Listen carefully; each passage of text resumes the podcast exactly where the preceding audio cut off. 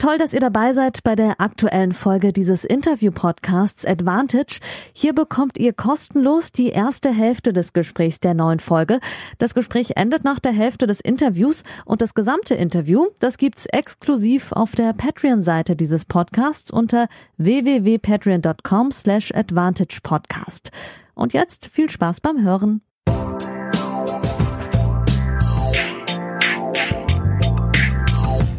Advantage, Folge 15.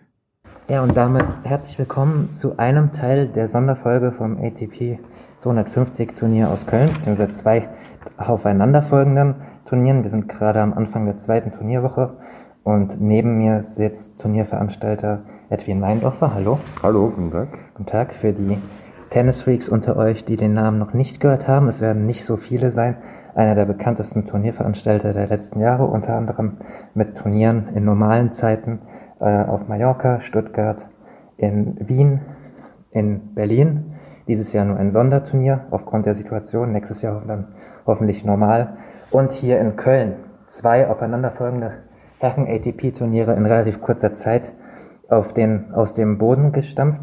Herr Weindorfer, ich bin äh, komplett unabhängig und so weiter, aber ich möchte Ihnen trotzdem ein Kompliment machen zum Gesprächswert, weil es alles andere als selbstverständlich ist, in so kurzer Zeit so ein Profiturnier zu machen. Ähm, Frage zum Start. Hatten Sie während den beiden Turnieren mal ein bisschen Zeit zum Durcharbeiten oder ging es wie ein Jet-Start weiter? Eigentlich äh, ging es weiter. Für uns ist es ja auch eine neue Situation. Ist auch das erste Mal, dass äh, wir als äh, Turnierveranstalter, erfahrene Turnierveranstalter. Seit über, ja, mit schon 30 Jahren äh, machen wir diesen Job. Ähm, das ist das erste Mal, dass wir ein Back-to-Back-Turnier haben. Und äh, ist ein bisschen ungewohnt, ja. Also es fühlt sich an so ein bisschen wie ein Grand Slam mit zwei Höhepunkten. Bin ja auch immer bei den Grand Slam-Turnieren vor Ort. Und da gibt's dann immer so einmal so eine Steigerung. Und hier haben wir eine Steigerung gehabt mit einem tollen Sieg vom Sascha Zverev. Ja, und dann so im Montag, Dienstag so ein bisschen durchatmen, ja, auf alle Fälle. Aber es ist ein, ein, ein, ein, ein eigenartiges Gefühl, aber in Zeiten wie diesen, glaube ich, sind eigenartige Gefühle ja auch irgendwo verständlich äh, und wir sind froh, dass wir zwei Turniere veranstalten können. Das eine ist ja, äh, an so eine Corona-Lizenz zu kommen. Das andere ist, wenn man die Lizenz hat, dann in kurzer Zeit so eine große Arena mit Leben zu füllen. Ich glaube, Sie hatten erwähnt, dass es innerhalb von 32 Stunden gehen musste mit mhm. Platzaufbauen etc. Äh, waren es 32 Stunden oder in, ja, also wie viel da, Mann, mit wie vielen Leuten ist man da zu Werke? Genau, also äh, es, wir sind erst äh, Sonntag früh um 4 Uhr in der Früh konnten unsere Mitarbeiter starten äh, und wir mussten Montag dann um 14 Uhr mit dem ersten Match einsatzfähig sein. Mhm. Und es ist ja nicht nur äh, die Plätze, die zwei Plätze, die hier reingebaut werden mussten, sondern es musste ja auch extrem viel Technik, Hawkeye für das Electronic Line Calling, Licht, ähm, ja, äh, Logenausstattung. Also das heißt, es musste sehr viel gemacht werden. Und äh, wir waren, äh, unser Stammteam, das sind ungefähr 20 Leute aus Berlin und Stuttgart, die waren vollzählig vertreten. Und dann sind noch 40, ungefähr 40 äh, Helfer lokale Helfer dazugekommen und das Ganze ist dann überraschend gut gegangen und wir haben es eigentlich überpünktlich geschafft. Und äh, ich glaube, die ersten Spieler haben sogar schon am Vormittag, äh, am, am, Montag, äh, äh, konnten sogar schon am Montagvormittag trainieren und oder vielleicht sogar schon Sonntag am Abend. Also es war wirklich alles okay, hat alles super funktioniert, äh, hat auch die Lanxess Arena mit ihrem Know-how und mit ihrem Mitarbeiter sehr stark geholfen. Ähm, ja, aber hat alles perfekt funktioniert. Mhm. Ähm, ich habe es jetzt mal liebevoll Corona-Lizenzen genannt. Das kurzfristige ist das eine. Wie gelangt man denn als erfahrene Agentur, wie die Emotion Group ist, überhaupt an diese zwei äh, Lizenzen? Hm. Also als erstes einmal muss man ein bisschen aus, ausholen in Gerne. der Vergangenheit dieses Jahr. Äh, es hat eine Situation gegeben äh, in April, äh, wo einheitlich entschieden wurde, äh, gewisse Swings abzusagen und ich weiß jetzt nicht genau das Datum, aber irgendwann Ende April hat halt auch Wimbledon für 2020 abgesagt, erstmalig in der traditionsreichen Geschichte. Und einige Minuten danach haben wir gemeinsam mit der ATP dann unsere Rasenturniere und mit der WTA, Berlin ist ja ein WTA-Turnier, ja. unsere drei Rasenevents abgesagt, äh, was für uns natürlich ein, ein wirklich harter Rückschlag war, weil äh, diese Turniere ja insgesamt schon ein, ein, ein starker Bestandteil Teil unseres äh, Geschäftsmodells sind. Und ähm, wir haben dann bei einer glücklichen Lage, dass wir gesagt haben, okay, was machen wir jetzt? Und äh, haben natürlich auch einmal reagiert und unsere Mitarbeiter sind auch sehr viele in Kurzarbeit gegangen, weil es ja keinen Job und keine Aussicht gegeben hat, irgendetwas zu machen bis Oktober. Ähm, und dann äh, haben wir gemeinsam mit unserem Titelsponsor Bet 1 einen Weg gefunden, ähm, äh, wie wir gesagt haben, vielleicht können wir eine Exhibition machen. Und das hat sich im Juli mit dem Bet 1 Aces ergeben. Ähm, und da haben wir, waren wir, wir deutschlandweit der erste Sportevent, der mit, zu, mit Zuschauern stattgefunden hat.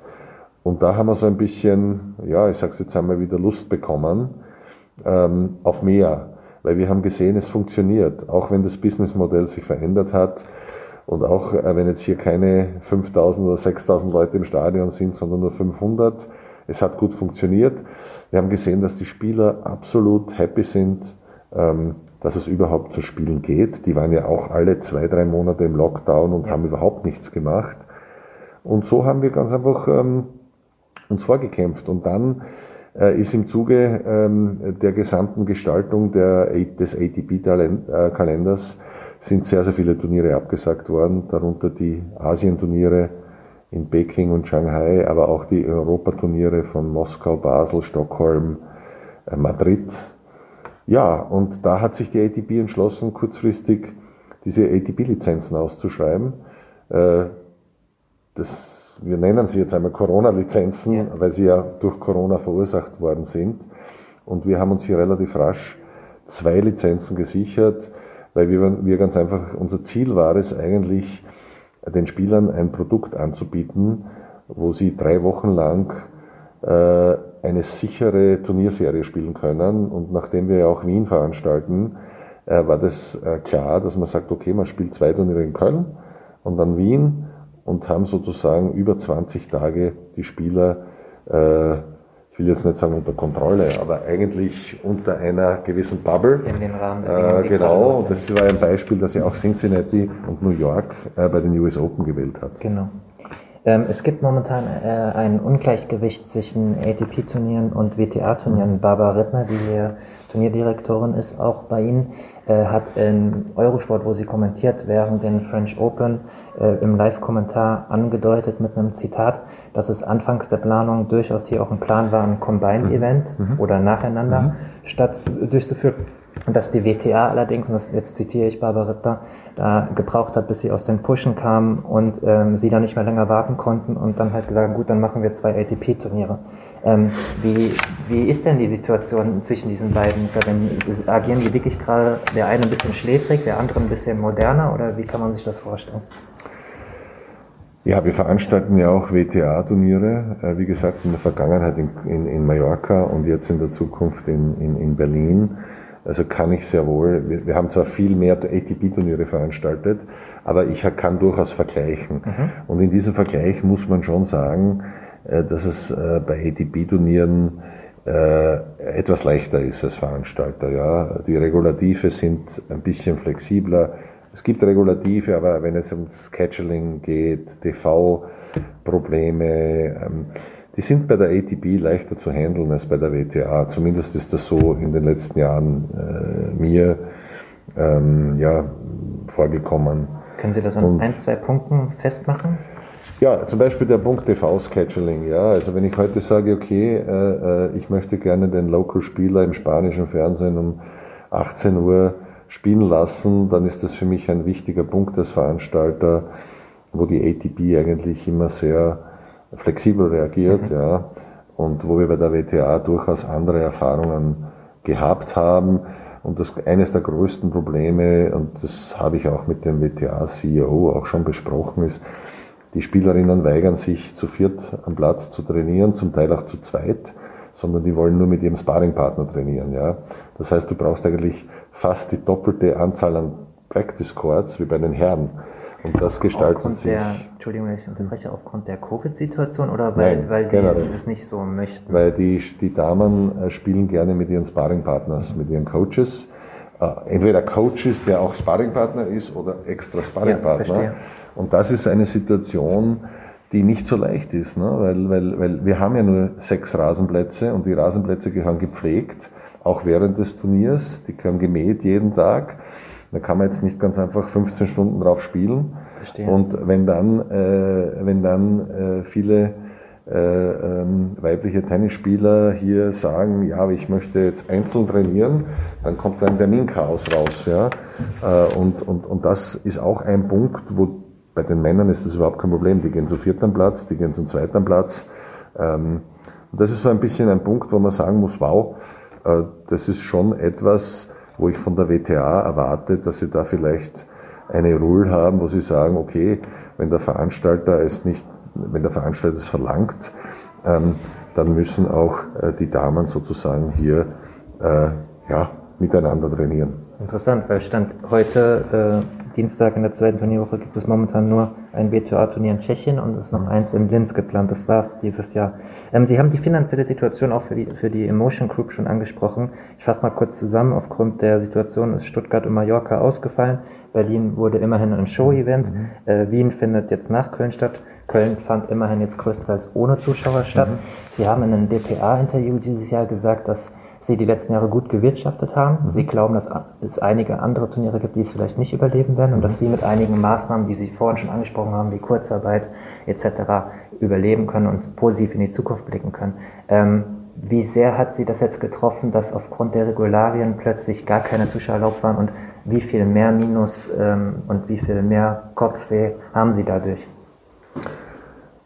Also zum ersten, ja, äh, wir haben in den letzten Jahren relativ gut gewirtschaftet. Ähm, in den Nicht-Corona-Jahren bei allen unseren Turnieren, das sind alles gesunde Turniere mit Titelsponsoren abgesichert oder mit Tourismusverbänden wie in Mallorca.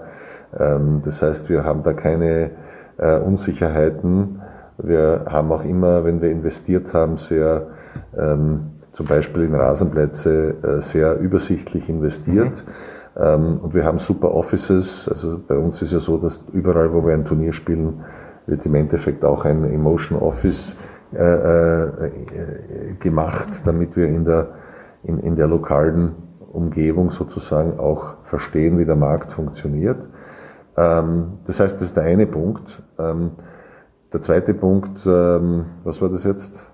Ähm, ähm, wir, haben, wir haben gesprochen äh, jetzt, wie sehr es nochmal schlimmer wurde durch keine Zuschauer. Natürlich, natürlich. Äh, wir, wir haben in dieser Kalkulation für Köln, wir sind ja schon mitten in dem Jahr der Pandemie. Das ja. heißt, äh, jeder Veranstalter, der jetzt hier einen Event macht, muss sich ja bewusst sein, dass es ein Worst-Case-Szenario gibt. Ja? Und dessen waren wir uns bewusst. Und wir haben gewusst, es gibt drei Szenarien dass wir in vollen Stadion spielen, das wird es nicht geben. Es hat immer gesagt, okay, vielleicht schaffen wir eine 50-prozentige Auslastung oder 20 oder 10 oder 0, so in etwa, ja. Verstehe. Und, und jetzt, äh, wir, wir waren sehr, sehr positiv drei Wochen vor dem Turnier, wo die Stadt Köln unser Hygienekonzept approved hat. Das war dann bei diesen 999, also bei unter 1000 Personen und haben auch hier fast alle Tickets verkauft gehabt. Und äh, im laufenden Turnier wurde dann diese Regelung ja vom, äh, äh vom äh, Land äh, Nordrhein-Westfalen, in dem Fall overruled. Dem musste sich die Stadt Köln natürlich, ähm, das musste die Stadt Köln akzeptieren. Und dann hatten wir zwei Tage mit wenigen Zusehern. Und wie eigentlich das Turnier so in Laufen gekommen ist vor dem ersten Zverev-Match, null Zuseher. Das war natürlich schwer für uns und selbstverständlich ist hier auch ein finanzieller Schaden entstanden. Aber wie ich schon vorher gesagt habe, wir haben auch immer ein Worst-Case-Szenario ähm, im Auge gehabt. Kurz vorher habe ich mir gedacht, das passt, das, wird jetzt, das Worst-Worst-Case wird nicht eintreffen. Und am Montag des Turniers ist dann eingetroffen. So, also ist nicht spaßig, ist nicht lustig, ist leider die Realität, aber wir müssen äh, uns gegenüber den Verordnungen, äh, können wir uns auch nicht wehren. Ähm, äh, und deswegen haben wir das auch so akzeptiert, selbstverständlich. Darf ich Sie fragen, von welchen Größenordnungen wir da sprechen? Ja, wir sprechen von einer, von einer Größenordnung im sechsstelligen Bereich. Verstehe.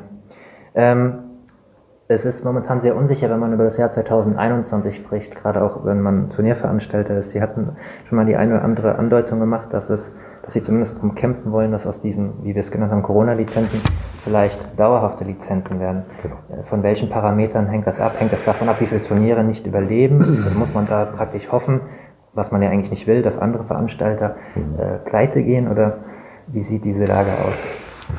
Ich glaube, was wichtig ist, ist, dass diese Lizenzen ähm, einmal eines bewirkt, dass es dieses Jahr bei der ATP noch einmal zumindest Spielbetrieb gegeben hat, mhm. ja, kontinuierlich jetzt bis London. Ähm, das ist einmal wichtig und damit hat auch die ATP uns vertraut, wir haben der ATP vertraut und die ATP weiß, sie haben mit uns einen verlässlichen Partner.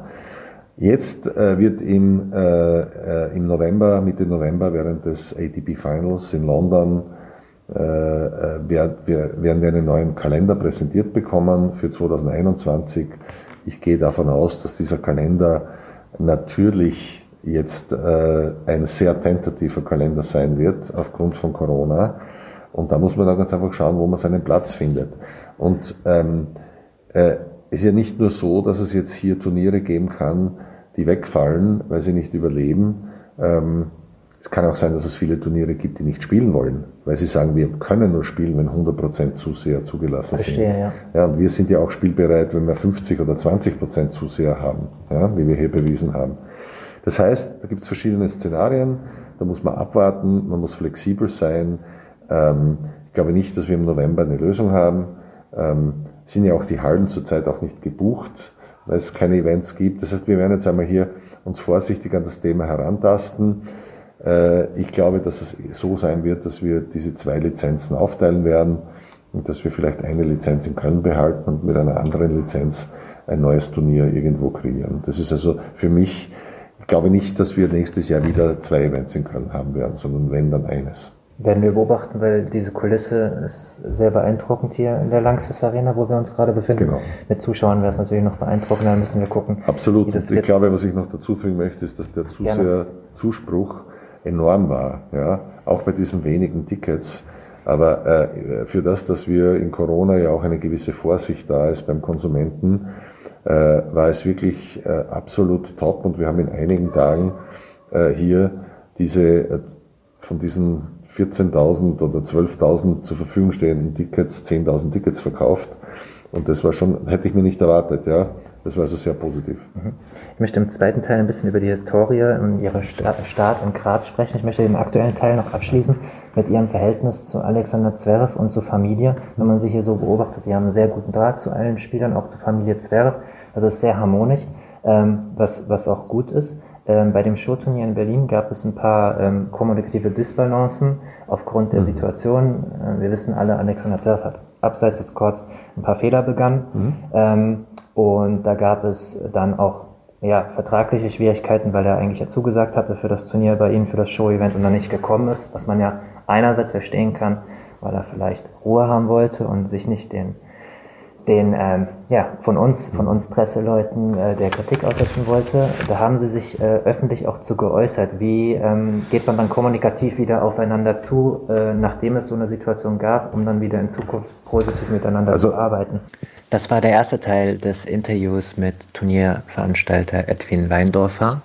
Es folgt der erste Teil des Interviews mit Mischa Zverev hinter der Paywall und exklusiv auf der Patreon-Seite patreon.com slash advantagepodcast findet ihr dann den zweiten Teil des Interviews mit Edwin Weindorfer über seine Vergangenheit und die Anfänge als Turnierveranstalter in Graz, äh, wie man einen Topspieler zu einem Turnier bekommt und wie er die Dopingtests bei Turnieren beobachtet sowie den zweiten Teil des Interviews mit Mischa Zverev über seine Karriereentwicklung, die Zukunft und ganz viele Insights zu Alexander Zverev, seinen Verfehlungen und wie Bruder Mischa das sieht. Damit Hallo zur Sonderfolge, Teil mit Mischa Zverev. Wir sind gerade im Inneren des ATP 250er Turniers in Köln, am Anfang des zweiten Turnieres. Micha hat gerade mit seinem Bruder Alex Sascha Zverev die erste Doppelrunde gewonnen. Glückwunsch dazu, Micha und hallo. Vielen lieben Dank, hallo. Ich muss Micha Zverev natürlich nicht äh, vorstellen, euch äh, Tennis-Freaks. Kleine Fakt natürlich, Career High 25, Australian Open Viertelfinale 2017, ATP-Sieger vom Turnier in Eastbourne 2018, war in der Jugendweltrangliste mal auf Platz 3, aber ihr kennt ihn natürlich alle. Wir steigen auch direkt ein. Kleine, nicht ernst gemeinte Frage zum Anfang. Ist deine Frau noch ein bisschen sauer nach dem Wochenende, was du bei Eurosport warst, statt es mit ihr zu verbringen? Hat man in den sozialen Medien ja mitbekommen ein bisschen? Nein, überhaupt nicht. Ähm, die war auch mit in München dabei, hatten trotzdem ein schönes Wochenende in, in München und ähm, die, sag mal, sie weiß ja, was, was ich was ich beruflich tue und dass mein ganzes Leben halt mit dem Sport zusammenhängt und äh, sag mal, die unterstützt mich. Ich finde das eigentlich ganz super, dass ich dann auch außerhalb des Platzes äh, coole Sachen machen kann, wie bei Eurosport dabei sein, vor allem mit you know, Matthias und Boris, das sind ja immer sensationelle äh, Folgen, die mir vor allem richtig viel Spaß machen. Ähm, du hattest auch erzählt, du musst mal gucken, äh, wann wir es schaffen, weil deine Familie hier mit ist. Waren sie jetzt die ganze Zeit hier? Sind sie noch da? Reisen sie ab? Wie ist, wie Familie war da, äh, die sind jetzt abgereist, sind nach Hause wieder geflogen und ähm, ja, also wir haben eine schöne Zeit hier beim Turnier verbracht. Leider halt äh, durfte man nicht so viel von Köln sehen, aber trotzdem, das war eine schöne Zeit gemeinsam beim Turnier als große Familie dabei zu sein. Das ist immer, ja, immer was Besonderes, vor allem in dieser jetzigen Situation. Mhm. Du hattest in der einen oder anderen Pressekonferenz auch schon mal erwähnt, dass der Lockdown Vorteil hatte im Sinne, dass du mal richtig Familienvater sein konntest und es schon vom Gefühl her war wie nach der Karriereende. Hast du denn insgesamt das Gefühl, dass du äh, auch dein, dein kleines Kind oft genug siehst und das jetzt konntest oder ist das immer ein bisschen schwierig in dem Job, in dem du bist? Ja, wenn man halt viel unterwegs ist, ist es klar, vermisst man die Familie und den eigenen Sohn, aber ähm, in den letzten Monaten konnten wir viel Zeit miteinander verbringen. Ähm, Gott sei Dank konnten die auch oft mit mir mitreisen. Also da war schon bei allen Grand Slams dabei, bis er halt äh, ja in, in, seinen ersten zwölf Lebensmonaten war er schon bei den vier Grand Slams dabei und ähm, ist oft mitgeflogen. Deswegen da hatte ich natürlich riesen Glück, dass meine Frau das mitmacht und der Kleine ja sowieso. Ähm, deswegen das war eine schöne Zeit, die ich in Ruhe mit der Familie verbringen konnte und jetzt kann ich dafür auch ähm, konzentriert halt äh, zu Turnieren reisen und habe das Gefühl, habe nicht das Gefühl, dass ich äh, äh, extrem viel, also ich vermisse schon äh, die Zeit mit denen, aber ich habe das Gefühl, ich habe es gut, ich kann es gut balancieren momentan. Mhm. Kommen wir mal zum, zum Sportlichen. Du hast es versucht, relativ ausdrucksstark klarzumachen, was für Schwierigkeiten du hast momentan mit der Aufschlagbewegung und hast es so ein bisschen mit deiner Vorhand manchmal ja. verglichen. Ähm, wie geht wie geht's denn dem Aufschlag jetzt nach dem Doppel? Also was ich zum Beispiel beobachtet habe heute im Doppel, gerade wenn du Rückhand oder Vorhand mal nicht so gut gespielt hast, dass du fünf, sechs Mal den Schlag wiederholt hast für dich selbst nochmal. Ist das mit dem Aufschlag gerade genauso? Kannst du da ein bisschen mal drauf ja, Den Aufschlag wiederhole ich nicht, aber das sind so einfach sozusagen Trockenübungen, die ich einfach gerne mache. Das ist so Zeitvertreib, das ist einfach wie Meditation. Ähm, man, man bereitet sich auf den nächsten Punkt vor, man ist halt im Spiel drin und das sind, wie gesagt, Trockenübungen wie vielleicht beim Golfer manchmal, die, die schaden nie. Und vor allem im Doppel ist es halt noch, noch extremer, man, man spielt halt weniger man, man hat weniger Schläge pro Ballwechsel mhm. und da ist halt der eine Schlag oder die zwei Schläge, die man halt wirklich bekommt, die müssen sitzen und das sind halt viel mehr, ähm, da geht es viel mehr um Aufschlag-Return wirklich. Der erste Schlag im Ballwechsel ist da sehr, sehr wichtig und dann macht man einfach diese Trockenübungen und das tut einem ganz gut. Wie gesagt, Meditation für mich. Aufschlag lief heute eigentlich ganz gut, war ich zufrieden mit. Vor allem das Match äh, mit dem Ass beendet bei 5-2 Einstand, ist eigentlich ein wichtiger Spielstand. Ähm, ja und äh, kann mich, ja, wir hatten keine Breaks kassiert, kann mich also nicht beschweren, nicht beklagen. Ähm, wenig Doppelfehler, die ersten waren auch ziemlich flott, die waren an die 200 kmh, was für mich auch nicht so häufig der Fall ist. Deswegen im Großen und Ganzen bin ich zufrieden mit dem, mit dem heutigen Spiel. Gut. Du hast in einem anderen Interview, äh, ich weiß nicht äh, in welchem Zusammenhang oder wie ernst es war, gemeint, ein Ziel oder ein Wunsch wäre es mal, dass du mit deinem Bruder auch auf einem großen Turnier Doppel spielen könntest, wie in einem Grand Slam. Ist sowas in naher Zukunft realistisch, weil sich ja dann Topspieler in den Regionen oftmals nur auf das Einzel fokussieren und auch sinnvoll? Oder war das vielleicht nur so als Wunsch von dir daher gesagt? Man weiß nie. Vielleicht wird es irgendwann mal passieren, wenn er ein Tick älter wird oder wenn er mhm. schon mal, sag mal, vielleicht ein, zwei, drei Grand Slams gewonnen hat, dann, dann wird er vielleicht die, die ganze, ja, das ganze Turniergeschehen vielleicht ein bisschen anders angehen, vielleicht ein bisschen entspannter, wo er sagt, ja, ich spiele jetzt das Grand Slam mit und vielleicht habe ich wenig Matches davor gespielt, deswegen mache ich Einzel und Doppel. Und ähm, ja, wenn ich vielleicht ist er dann auch irgendwann so stark im Fitnessbereich, dass er sagt, ich kann beides aushalten, Einzel und Doppel, deswegen macht mir das nichts aus. Fakt ist, das war halt nur so halt in die Runde geworfen, aber wie gesagt, ein bisschen Wahrheit ist immer dahinter, deswegen hoffe ich tatsächlich, dass wir es irgendwann mal schaffen, äh, bei den Olympischen Spielen oder ob das jetzt beim Grand Slam ist, irgendwo halt bei einem Riesenturnier, wo das halt wirklich, wo es um halt um was ganz Großes geht, dass wir da zusammen spielen können. Das wäre ein Traum von mir. Schauen wir mal Olympische Spiele, dass die hoffentlich 2021 stattfinden und wie das dann sein wird. Von der Fitness her seid ihr ja beide auf der Tour sehr weit vorne dabei. Ähm, ich hatte vorhin deine zwei größten Erfolge aus meiner Sicht jetzt mal angesprochen oder die die Öffentlichkeit zumindest in Erinnerung hat. Du warst äh, früher am Handgelenk ganz oft verletzt, dann hast du jetzt nochmal eine schwierige Phase gehabt und spielst wieder kleinere Turniere. Meine Frage wäre da, äh, in solchen schwierigeren Momenten denkt man da noch oft an so ein Grand Slam Viertelfinale und an einen Turniersieg zurück oder versucht man sich an andere Dinge zu halten oder ist das auf gut Deutsch gesagt scheißegal und Vergangenheit? Man erinnert sich gerne an sowas, aber ich habe noch einiges vor mir, deswegen konzentriere ich mich mehr auf, auf das, was mhm. Äh, im jetzigen Moment passiert und äh, was ich in der nahen Zukunft an meinem Spiel äh, verbessern muss und kann. Äh, deswegen, das, was in der Vergangenheit ist, das, das wird für immer da bleiben, deswegen daran werde ich mich immer schön erinnern können, aber daran will ich jetzt nichts ändern, äh, wie gesagt. Und ähm, deswegen, ich habe bestimmte Ziele vor mir, was, was mein Spiel angeht, was man denn mein Trainingsablauf angeht und darauf muss ich mich einfach konzentrieren und muss halt gucken, dass ich halt wirklich die richtige Entscheidung treffe, was das Spielerische angeht, das Training, die Vorbereitung, der mentale Zustand, deswegen auch die Turnierplanung, weil ich darf jetzt nicht wir, zu viele Turniere hintereinander spielen. Ich muss mich trotzdem am Ende wohlfühlen und Spaß daran haben, dass ich halt für zwei, drei Wochen wegfahre von zu Hause und ähm, ja, wie gesagt, ich muss mich einfach wohlfühlen dann. Mhm. Ein Ziel, das du erwähnt hast, ist äh, jetzt so zu spielen, dass du die Australian Open Quali äh, spielen kannst. Äh, ein Aspekt, der, glaube ich, in der Öffentlichkeit ein bisschen untergeht, ist, dass dadurch, dass ihr ja so früh anreisen müsst aufgrund der Quarantäneregeln, ist man ja dann auch lange äh, weg auf dem anderen Ende der Welt. Äh, planst du das dann auch mit der Familie zu machen oder seid ihr da in... Nee, nee, auf jeden Fall. Wenn, wenn ich fahre, dann fahre ich mit der ganzen Familie. Das heißt, wenn die nicht mitkommen, dann werde ich wahrscheinlich nicht hinfahren, weil mhm. am Ende, ja, ich spiele halt gern Tennis, aber am Ende ist es trotzdem, es gehört mehr zum Leben als nur halt äh, ein Turnier spielen, auch wenn es ein Grand Slam ist und ähm, deswegen, ich, ich, ich muss mich, wie gesagt, wenn ich mich nicht wohlfühle, dann werde ich auch nicht gut spielen, deswegen ich muss glücklich sein allgemein und die Entscheidungen, die ich treffe, müssen einfach äh, Sinn für mich machen und äh, momentan ist halt das Familienleben genauso wichtig wie die Karriere. Das muss alles, alles zusammenpassen. Und ähm, ja, deswegen werden wir alle zusammen hinfahren und hoffentlich äh, eine schöne Zeit in Australien verbringen. Vor allem im Dezember in, in Australien ist das Wetter schön. Das heißt, wenn wir da erstmal angekommen sind, dann hoffe ich, dass es auch meiner Familie dort gefallen wird. Und ähm, ja, das ist das Wichtigste. Mhm. Ähm, du hast auch schon oft darüber gesprochen, äh, wie sich der Tennissport körperlich verändert hat. Im hohen Alter noch Erfolge möglich. Äh, denkst du momentan von Jahr 2021 zu Jahr 2022 oder hast du auch noch so einen drei, vier Jahresplan, wo du dich als Profi siehst, vielleicht sogar im hohen 30er Bereich vom Alter her gesprochen? Das war der erste frei zugängliche Teil der neuen Folge.